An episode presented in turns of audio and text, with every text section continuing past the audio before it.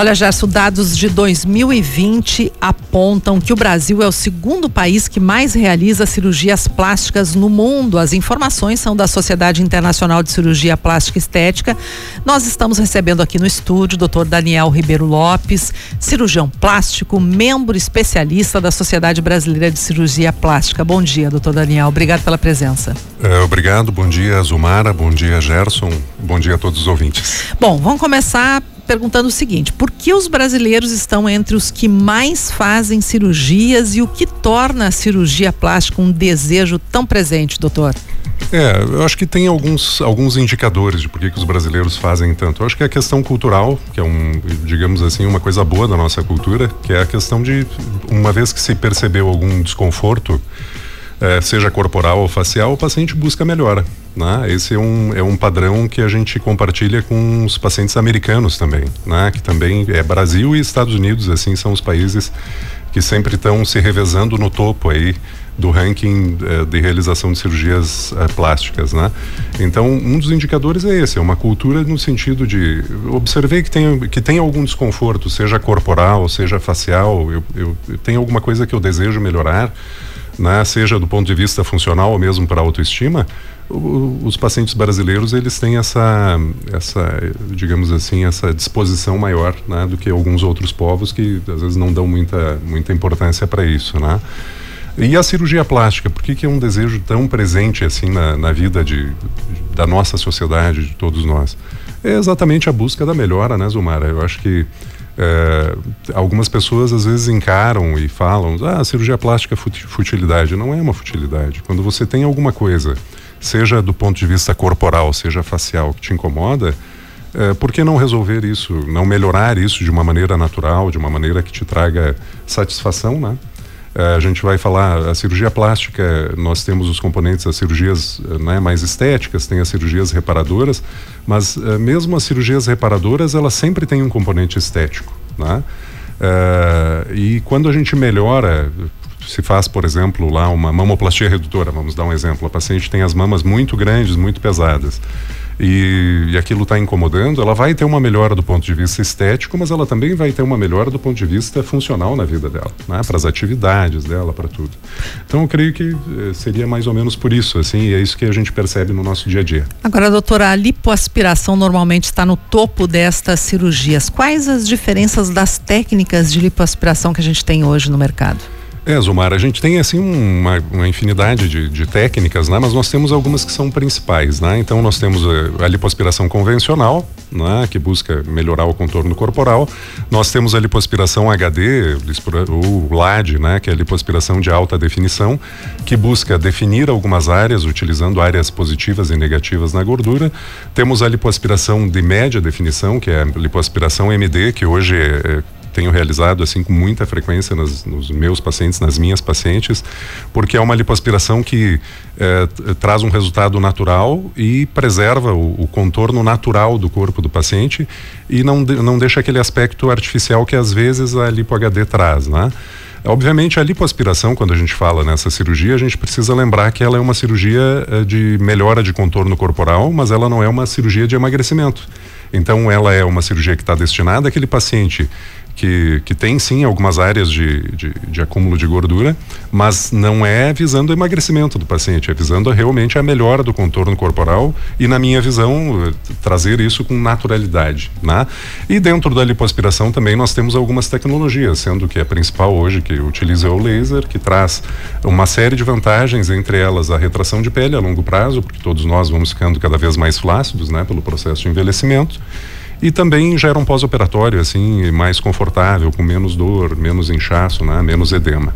Então nós temos uma, uma infinidade de técnicas é, é, que a gente aplica hoje. Que são mais seguras, doutor? Que são absurdamente seguras. Né? Então, obviamente, não existe cirurgia sem riscos, mas os riscos da cirurgia plástica hoje, assim como das outras cirurgias, seja a cirurgia do aparelho digestivo, cirurgia torácica, etc., são cirurgias muito seguras obviamente que feitas dentro de, dentro de protocolos de segurança, com toda a qualidade, com todo o cuidado que o paciente necessita, né? Então, a segurança hoje da, da, da, da, da cirurgia plástica é uma coisa totalmente estabelecida, né?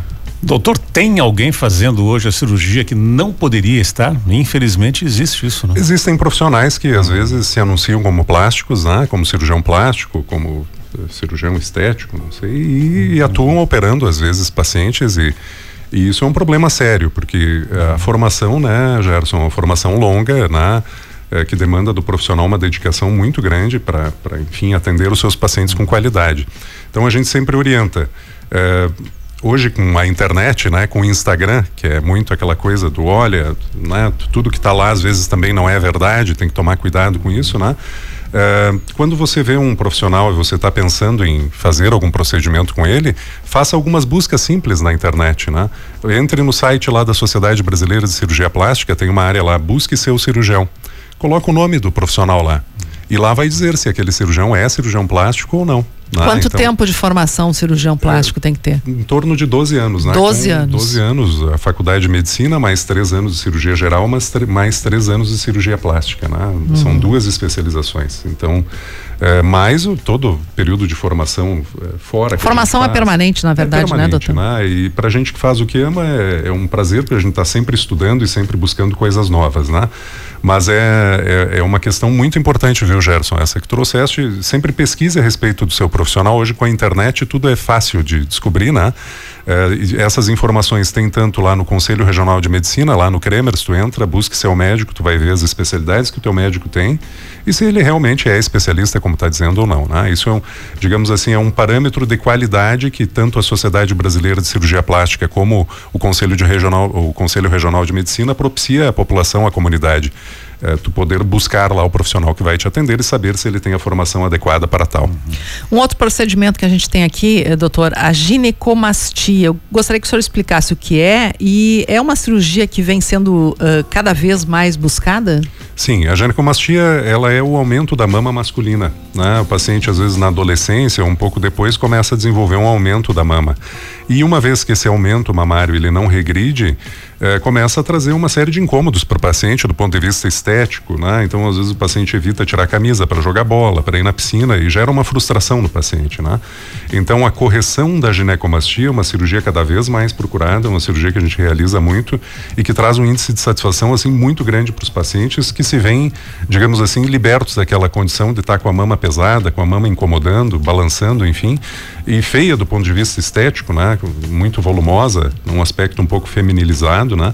Então a correção dessa condição é muito frequente, é uma cirurgia muito tranquila, rápida, segura e que traz um benefício muito grande. Bom, a gente falou da questão estética aqui, mas tem a questão também reparadora. No caso de eh, cirurgia bariátrica, não é? Muitos pacientes também procuram para eh, retirar aquele excesso de pele. Isso é bastante eh, usual.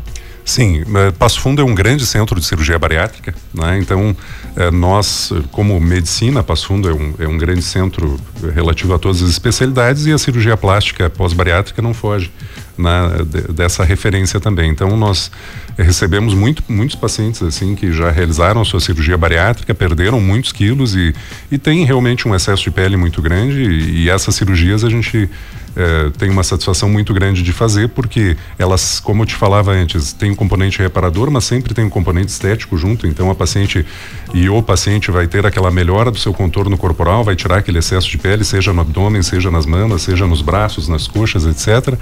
E vai ter uma melhora da sua qualidade de vida do ponto de vista global, assim, né?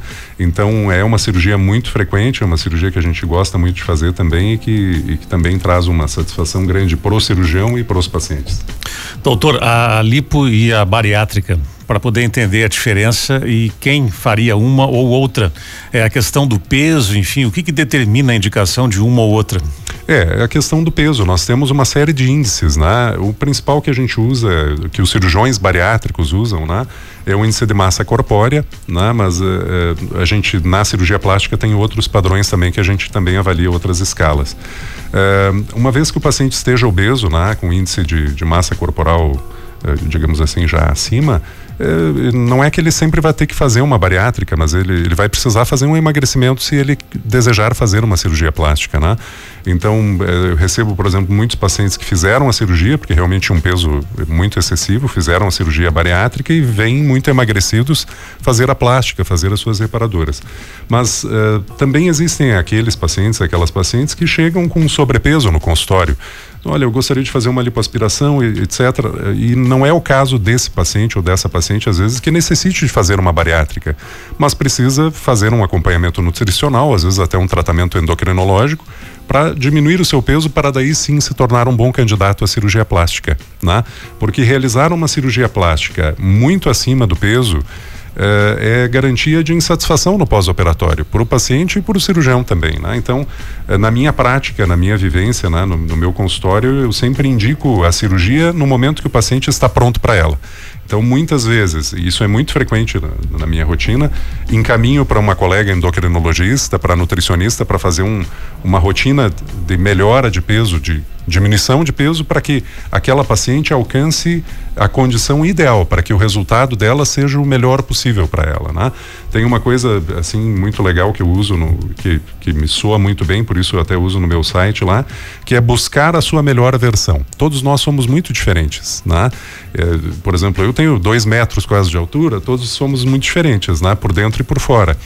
O resultado de cada um de nós sempre vai ser diferente, mas uma vez que a gente esteja em condições ideais para realizar aquela cirurgia, o resultado vai ser a melhor versão que tu pode obter, né? Então, é, isso é uma coisa muito importante.